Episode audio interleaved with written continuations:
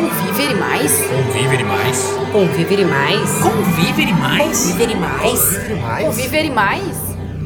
A criança faz birra. O adolescente não cumpre regras. Meu filho tem seis anos e quer um celular. Vazou um nude da minha aluna. Meu sobrinho sofre bullying. Meu filho levou uma mordida na escola. Deu briga no grupo de WhatsApp dos pais. Meus alunos não me respeitam de jeito nenhum.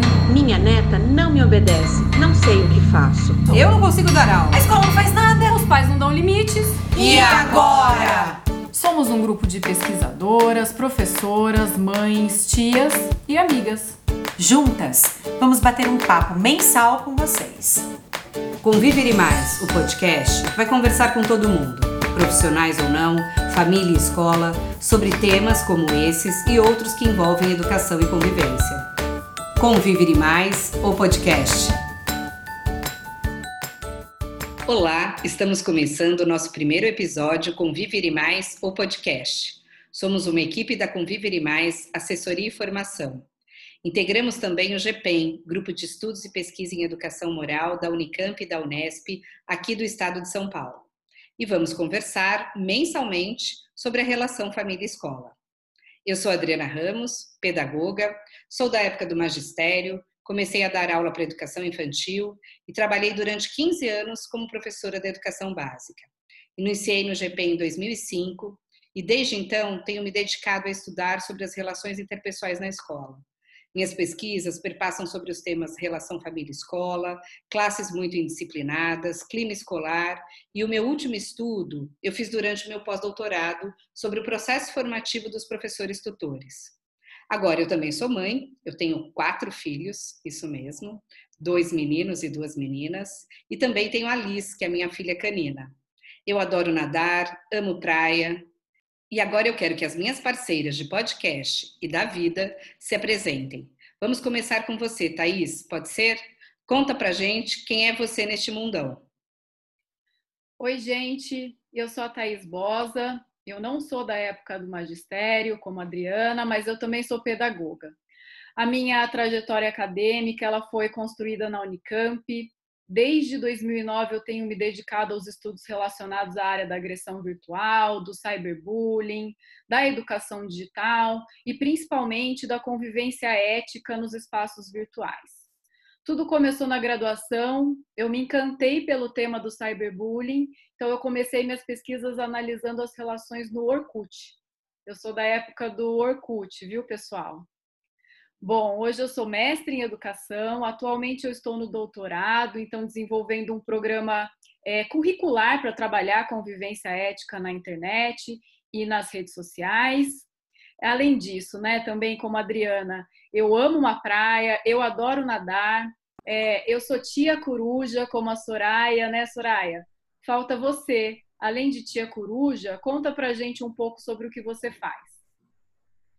Oi, pessoal, eu sou Soraya Campos. Como disse a Thaís, eu sou tia da Mafere e da Elô. Além delas, também convivem comigo as minhas enteadas, a Dani e a Bela. E essas quatro garotas impulsionam meu olhar para o mundo. Também sou fã de um bom rock and roll, de um bom papo despretensioso. Sou pedagoga, trabalhei em escola por mais de 20 anos, acompanhei o desenvolvimento de crianças e adolescentes como professora, como coordenadora e orientadora educacional. Como as minhas parceiras, também integro o GPEM, é, estou concluindo o mestrado e tenho me dedicado exclusivamente aos estudos e pesquisas em desenvolvimento moral, com foco nas práticas morais e na avaliação de programas em educação e valores. É, eu quero deixar registrado, pessoal, que a gente está em meio à pandemia do Covid-19 e por isso a nossa estreia acontece à distância, cada uma de nós em sua casa. Hoje, em nosso primeiro episódio, conversaremos sobre quem educa em valores, família ou escola. A gente sabe que tanto a escola quanto a família têm sofrido transformações ao longo do tempo. Se antes os papéis da educação da criança e do adolescente eram bem definidos e cada uma dessas instituições exercia seu trabalho, cada qual a sua parte, sem muita comunicação entre si, hoje todos nós sabemos que o trabalho é conjunto e esse trabalho é indispensável, porque as duas, tanto a escola quanto a família, influenciam de maneira significativa no desenvolvimento dos nossos filhos, filhas, alunos, alunas. Porém, aceitar que existe uma parceria não significa que ela seja boa, é, tampouco que funcione de fato com cooperação entre si e respeito mútuo. Muitas vezes é marcada pela disputa de poder, pela imposição do próprio ponto de vista e muitas vezes com ameaças. E por que será que esses problemas ocorrem? Temos algumas linhas de pensamento sobre isso que compartilharei com vocês em forma de perguntas. Vamos lá. E se a escola e família não compartilham dos mesmos valores? E se temos pais que acreditam que a função da escola tem a ver apenas com instrução de conteúdo? E se a escola acredita que sua função é apenas ensinar e a formação humana com a educação de valores seria apenas tarefa da família? É comum vermos circular nas redes sociais e em grande parte né, das pessoas que convivem conosco dizem a seguinte afirmação: família educa, escola ensina. E é a partir dessa provocação que vamos construir o nosso primeiro bate-papo. Nós fizemos uma pesquisa para encontrar quem defende essa ideia nas redes sociais. Thaís, conta pra gente o que nós encontramos. Soraya, eu trouxe aqui um exemplo que ilustra exatamente essa ideia de que a família educa e a escola ensina. Então, eu vou ler um trecho do livro Famílias em Perigo, da autora Marisa Lobo, que foi publicado em 2017. Ela diz o seguinte, abre aspas, é dos pais, sem sombra de dúvidas, o dever de educar e transmitir valores que serão exteriorizados no meio social. Educar é missão própria dos pais, não da escola. Portanto, a escola tem por função instruir e transmitir informações cada vez mais precisas, atualizadas, capazes de formar cidadãos aptos ao mercado de trabalho, capacitando-os para o exercício de sua cidadania. É de suma importância conceituar e distinguir os termos ensinar e educar. E, embora pareçam sinônimos, possuem funções distintas, isso porque um dos principais problemas na educação hoje é a transferência dos pais para a escola daquilo que é de responsabilidade deles, a função direta da família, educar. A escola não deve interferir em valores pessoais e familiares, mas respeitar seus alunos e os pais, sendo destes a responsabilidade de educar os filhos. Fecha aspas. Conviver e mais, convida! Um dos momentos reservados para os nossos programas será o Conviver e Mais Convida. Em todos os episódios, teremos a participação especial de uma convidada ou convidado que contribuirá com as reflexões a partir do nosso bate-papo, sempre com o objetivo de ampliar as nossas percepções e assim favorecer argumentos pautados em conhecimento científico. Serão especialistas nas temáticas e com estudos reconhecidos no mundo acadêmico. E na estreia do nosso podcast, contamos com a contribuição mais que especial de uma das maiores referências em desenvolvimento moral e convivência ética, a professora da Faculdade de Educação da Unicamp e coordenadora do GPEM, doutora Thelma Vinho. Ela tem inúmeros artigos científicos nacionais e internacionais sobre suas pesquisas. Também é autora de diversos livros, entre eles O Educador e a Moralidade Infantil, um clássico e uma leitura fundamental para quem se interessa e estuda a temática. Vamos ouvi-la. Quem educa em valores? A família ou a escola? Em nossa sociedade, tanto a escola quanto a família são as duas principais instituições responsáveis pela formação do ser humano. Elas possuem um caráter diferenciado, portanto, elas têm funções e objetivos também distintos. A educação informal, no sentido de não sistematizado ou não intencional, ela é proporcionada pela família e começa quando a criança nasce. Essa socialização que acontece na vida privada é o que chamamos de primária. É por meio dela que a criança aprende a diferenciar, por exemplo, o que é certo ou errado, de acordo com a comunidade, com a cultura que ela está inserida. É, vale a pena destacar que algumas características tornam essa socialização primária que ocorre na família muito diferente da socialização secundária, que é a que acontece na escola. Por exemplo, em casa as relações são assimétricas. Os pais têm muito mais autoridade e poder do que os filhos. Eles dizem para uma criança, por exemplo, que não irá em determinado lugar, mas o contrário não pode acontecer. Os papéis na família também se conservam. Isto é, mesmo que os filhos briguem ou desobedeçam, a mãe nunca deixará de ser mãe, nem o pai e o filho idem. Já isso não ocorre na escola. A manutenção das relações entre os amigos, entre os pares, depende muito das atitudes que essa criança, esse aluno terá. Então, o espaço não é mais de intimidade. Na escola é um espaço coletivo, é público. Ocorrem, por exemplo, muito mais provocações e brigas entre irmãos por serem relações estáveis do que entre amigos. Na escola acontece a educação por espaço público porque ao ingressar na instituição, está vendo a passagem da vida privada para a vida coletiva. Assim, a criança deixa de ocupar um lugar que é privilegiado no seio da família e passa a se tornar igual a demais. Então, dá início agora a uma nova aprendizagem, onde ela vai experimentar igualdade, por exemplo, quando ela percebe que as regras valem para todos. E também ela vai aprender a lidar com a diversidade, como quando ela vai conviver com pessoas que possuem religiões, valores ou orientação sexual distintas. É na escola que os valores presentes em algumas famílias, como preconceitos ou questões de gênero, por exemplo, são transformados em socialmente desejáveis, como respeito às diferenças, valorização da diversidade.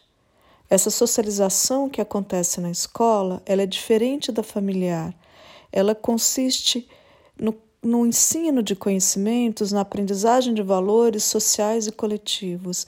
E é justamente por meio dela que a criança terá a oportunidade de aprender a viver numa sociedade democrática que envolve o reconhecimento do outro, a identificação e coordenação de pontos de vista distintos, a administração não violenta de conflitos, o uso do diálogo e da argumentação em busca dessa coordenação de perspectivas, a percepção da necessidade de regras que valem para todos para que possamos viver bem.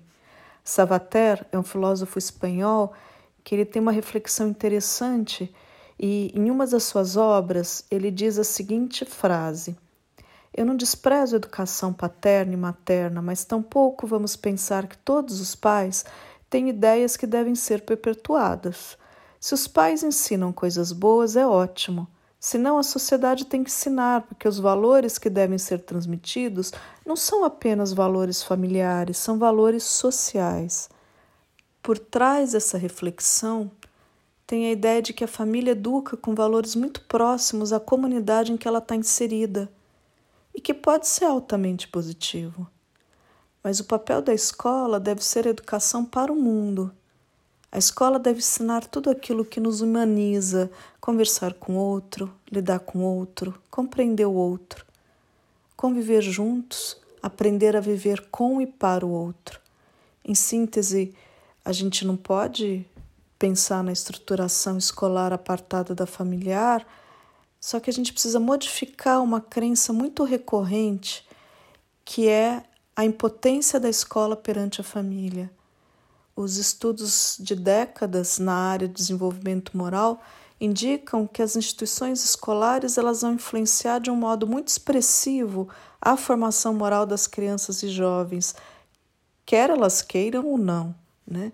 Então, é, independente da família desempenhar o papel dela, que deve ser reconhecido e valorizado, a escola necessita educar os seus alunos para a vivência numa sociedade que é democrática atuando nessa socialização secundária.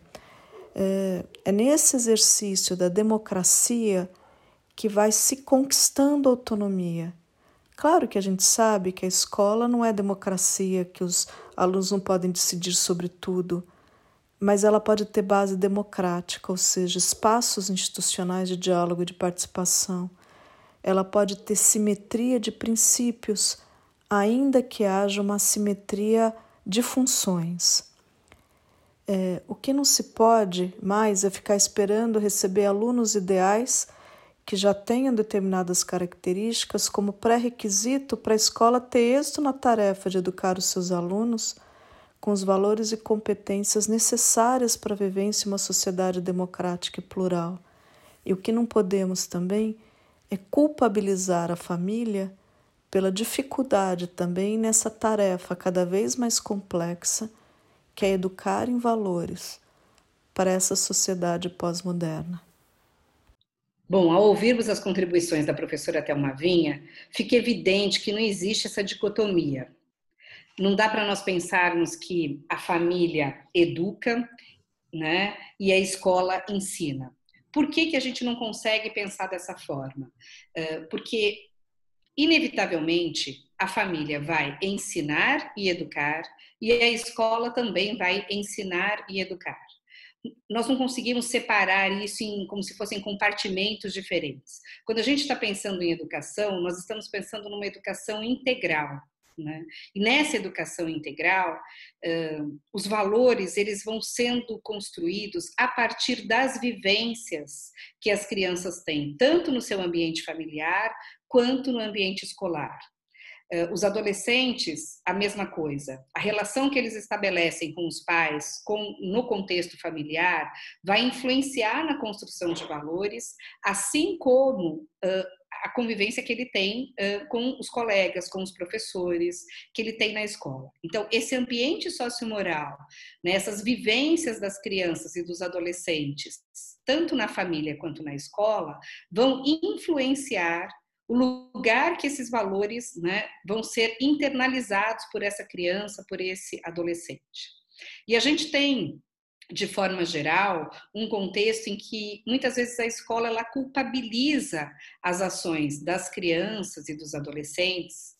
Então, se eu tenho um aluno que é muito indisciplinado, se eu tenho lá um aluno que teve uma atitude de desrespeito grave, eu culpabilizo a família por essas ações. Quando a escola faz esse movimento, ela está deixando clara a mensagem de que ela compreende que quem educa em valores é especificamente a família. E existe também o contrário, né, que é quando a família se queixa de que a escola está se metendo na educação em valores que deveria ser exclusivamente dela.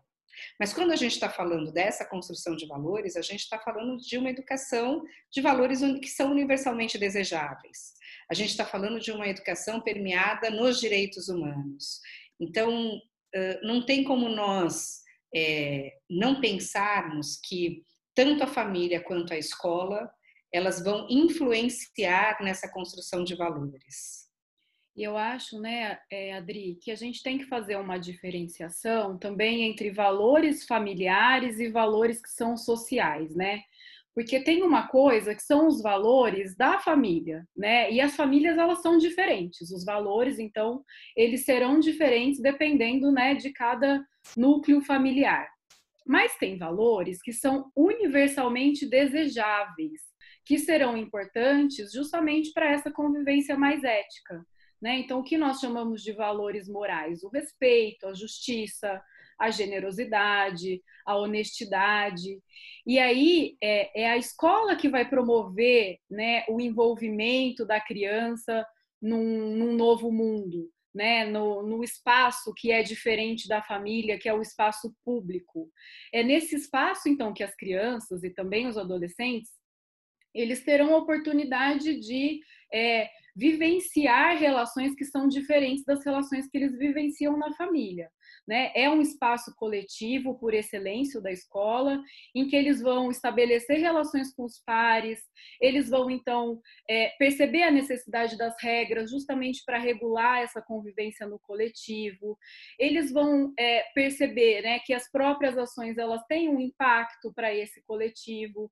Então são todas atitudes é, e, e e situações que vão acontecer nesse espaço público da escola que é diferente das situações que acontecem na família, que é um âmbito privado. Então, família educa para o âmbito privado e a escola educa para o âmbito é, social, coletivo. Então, eu acho que a gente chega num ponto importante da nossa conversa, que é é, não culpabilizar, mas sim pensar na responsabilidade. Pensar que tanto família quanto escola são responsáveis por esse processo de construção dos valores, a família é responsável, assim como disse a Thais, pelos valores, né, que é, estão diretamente relacionados a esses valores muito mais privados, né, e a escola com a responsabilidade de colaborar para o desenvolvimento desses valores no âmbito social. A gente não pode desconsiderar a diversidade dos princípios e dos valores dos alunos. Então, é, olhar para esses dois lugares, tanto a escola quanto a família, traz aí a ideia de responsabilidade, de importância para que esse desenvolvimento aconteça de uma maneira integral. Conviver mais, teoriza.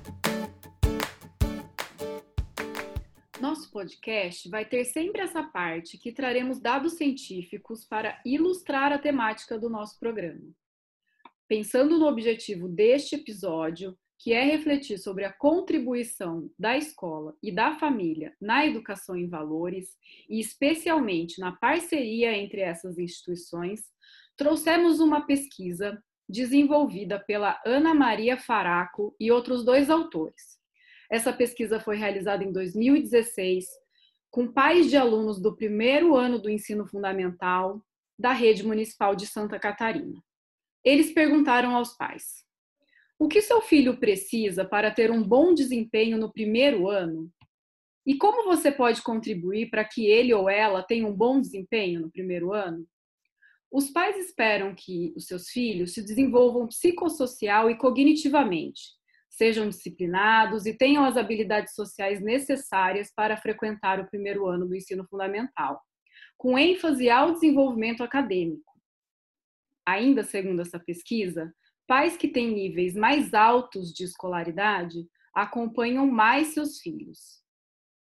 Outro ponto importante dessa pesquisa que nos chama a atenção é que o envolvimento dos pais precisa estar presente em outros aspectos da vida em família, como a organização familiar, a adoção de regras, rotinas para as atividades da criança, participação mais efetiva na vida escolar dos filhos e, principalmente, engajamento e um suporte emocional adequado à criança. Todas as referências estarão disponíveis nas nossas redes sociais.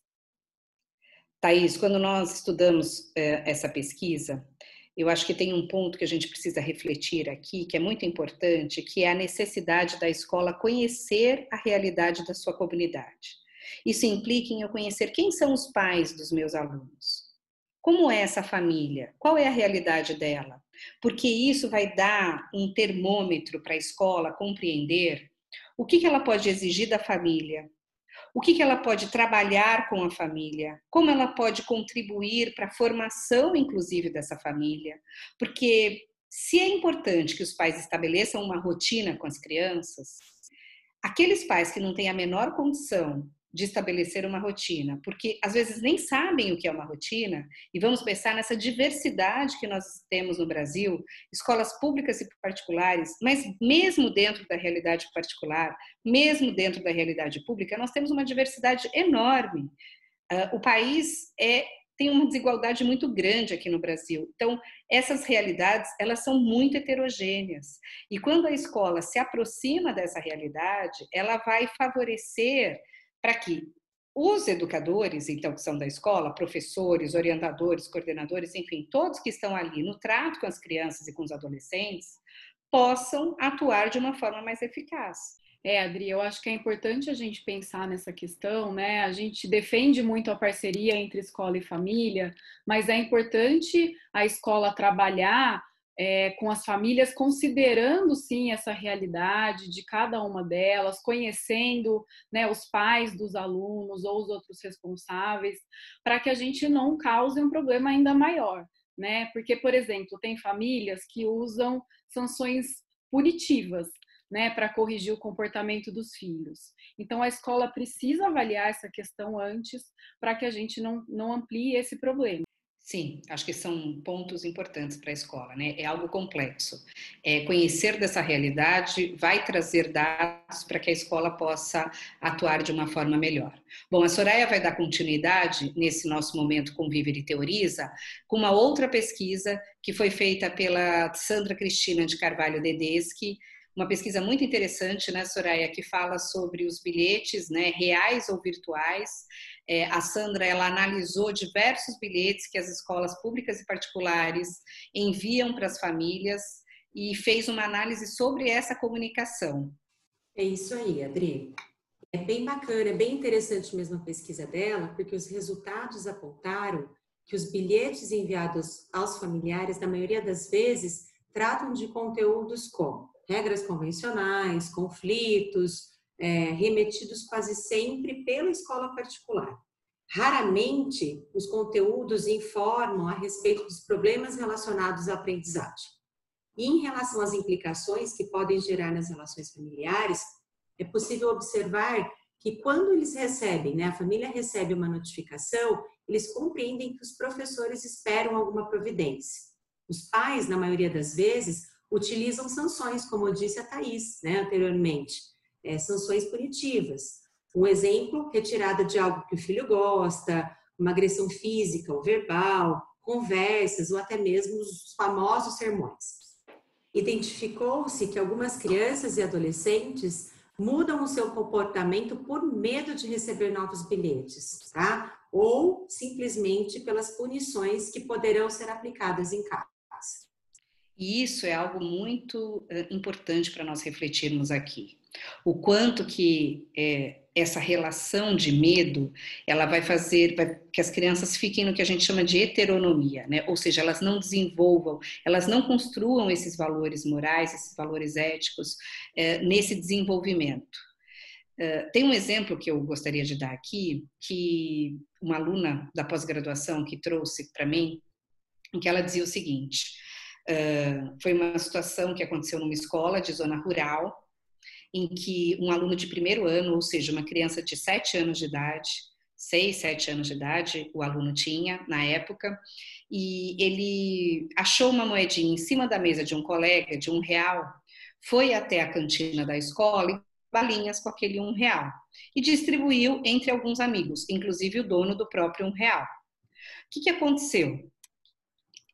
quando o aluno voltou para a sala e viu que a moedinha dele não estava ali, ficou super bravo e o, menino que pegou um real contou que foi ele. Falou: Ah, eu vi aqui e comprei bala. E, inclusive, comprou a bala para o próprio dono né, do um real.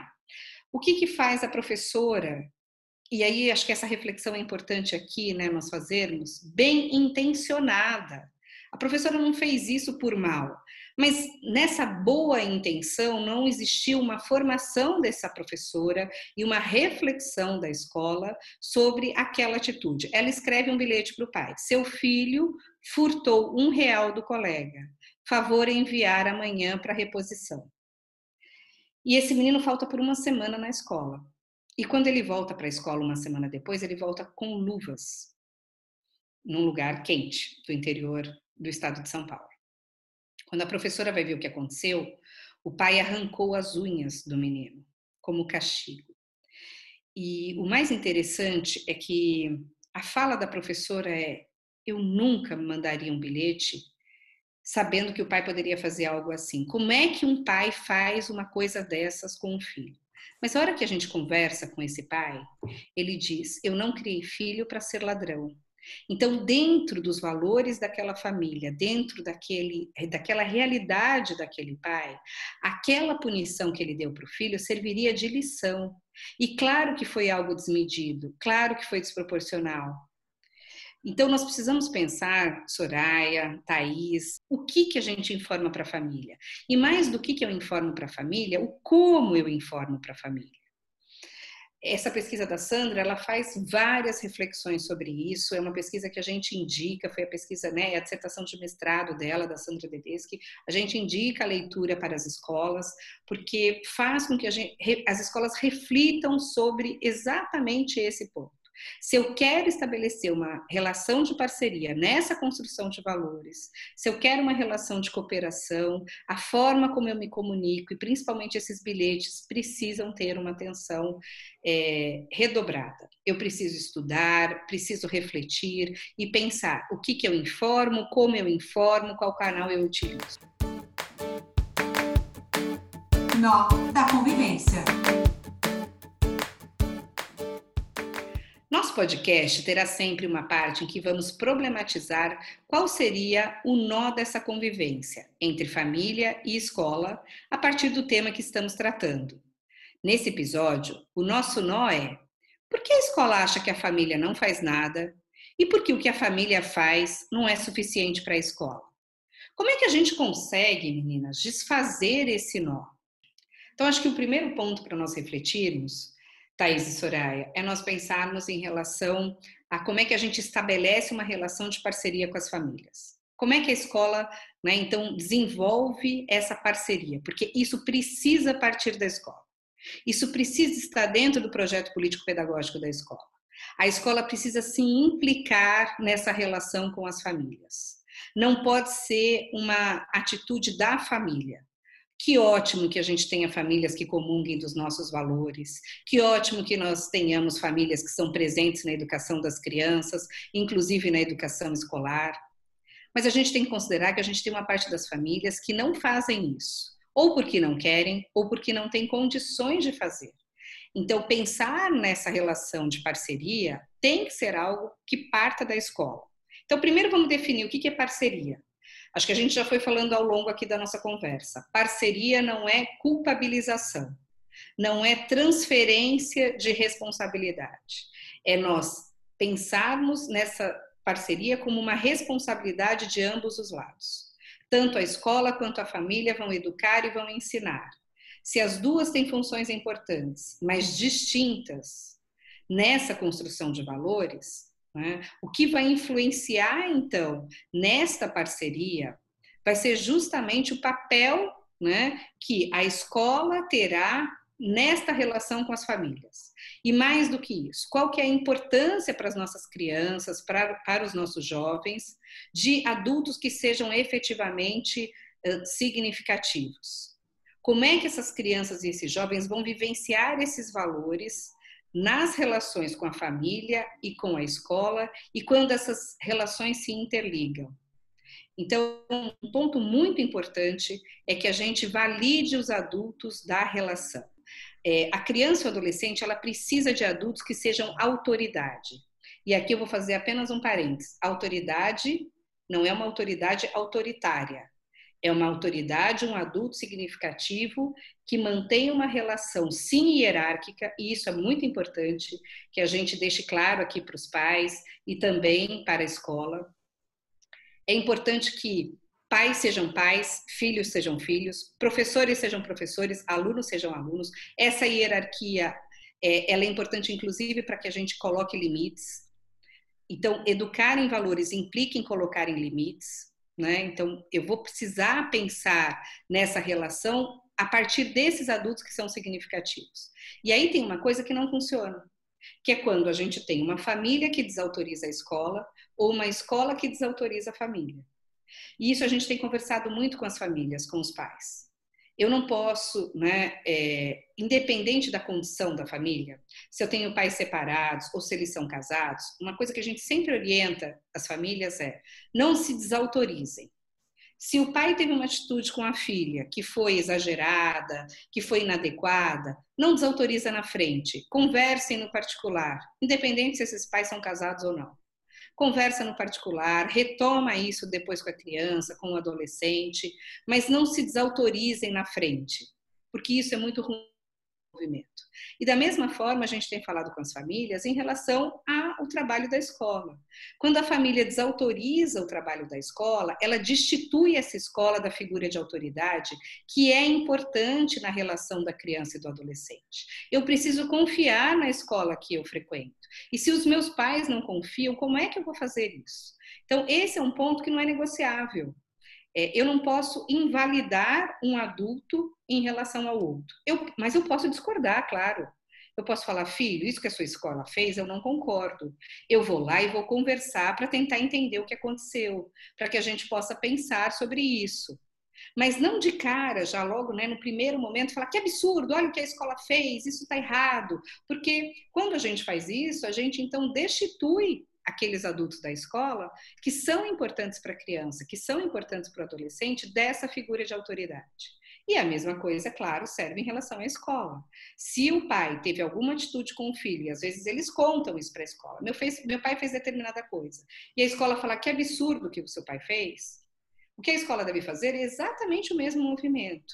Olha, eu vou chamar então seus pais para poder entender o que aconteceu, qual foi a situação que levou eles a tomarem essa atitude? Talvez a gente possa ajudá-lo numa conversa, né? Então, mais dialógica, que não seja por meio do grito, que não seja por meio né, de algum tipo de agressão. A escola pode ajudar muito a criança e o adolescente a também né, ter ações em relação à sua família sem desautorizá-la. Né? Mas não é uma coisa simples, vocês concordam? E é difícil mesmo, Adri. É, eu concordo com você, eu concordo com você, acho que a gente chega num ponto fundamental, né, em relação à parceria, que é a qualidade da comunicação, né? E isso também é papel da escola. Mas as famílias podem sim atuar à frente dessa melhoria. Falar com quem é de direito, é, estabelecer uma relação de respeito é algo que a gente não vai negociar nunca, né? E esse ambiente justo e de confiança mútua, eles favorecem o desenvolvimento integral das crianças e dos jovens ter espaços que acolhem né, as angústias das famílias, uh, orientar e não prescrever, ter sensibilidade às realidades dos alunos e a escola ter claros seus valores é essencial nesse processo de parceria. Acho que um outro ponto, né, Soraya, que é importante a gente ressaltar aqui, é que a escola é composta por educadores que são os profissionais em educação, né? Ou seja, são as pessoas que são formadas para atuar nessa área, né, que vão embasar suas ações muitas vezes em dados científicos, né, em, te, em teorias científicas, enquanto muitas vezes a família ela vai partir de vivências que são pessoais, né, de conhecimentos que muitas vezes são pautados no senso comum, né, na observação e nas experiências anteriores que eles tiveram. Então, as crianças e os jovens ganham muito quando essa parceria se solidifica, né? E como é que essa parceria é estabelecida, né? Então, quando a escola não vai chamar as famílias somente quando tem um problema, né? Quando as famílias, então, ao mesmo tempo, é, se implicam genuinamente na educação dos filhos, quando não há transferência é, do problema para a família resolver ou para a escola resolver. Parceria não é transferência de, de responsabilidade. Né? Acho que a gente tem que trabalhar com essa ideia de, de não culpabilizar um dos lados e sim trabalhar com a responsabilidade que cabe a cada instituição educativa, família e escola. Então, o que cabe à família e o que cabe à escola na educação de crianças e adolescentes para que a gente forme, então, esses valores. É, Thais e Soraya, de fato essa temática é complexa e a gente não vai conseguir esgotar no nosso primeiro episódio. E é por isso que nós estaremos aqui com vocês mensalmente, tratando sobre essa relação entre a família e a escola. Bom, e para encerrar esse nosso primeiro episódio, eu vou ler uma frase do Jean Piaget, que é um importante estudioso e pesquisador sobre desenvolvimento, uma frase que ele escreveu em 1948. Se toda pessoa tem direito à educação, é evidente que os pais também possuem o direito de serem, se não educados, ao menos informados e mesmo formados no tocante à melhor educação a ser proporcionada a seus filhos. É uma frase que tem mais de 50 anos, mas que ainda é muito atual e em que as escolas precisam de fato se pautar. Bom, nós esperamos que vocês tenham gostado desse nosso primeiro episódio, mas a opinião de vocês é muito importante para nós continuarmos. Nós criamos um e-mail especialmente para o podcast, em que vai ser o nosso canal de comunicação. O podcast conviveremais.com.br.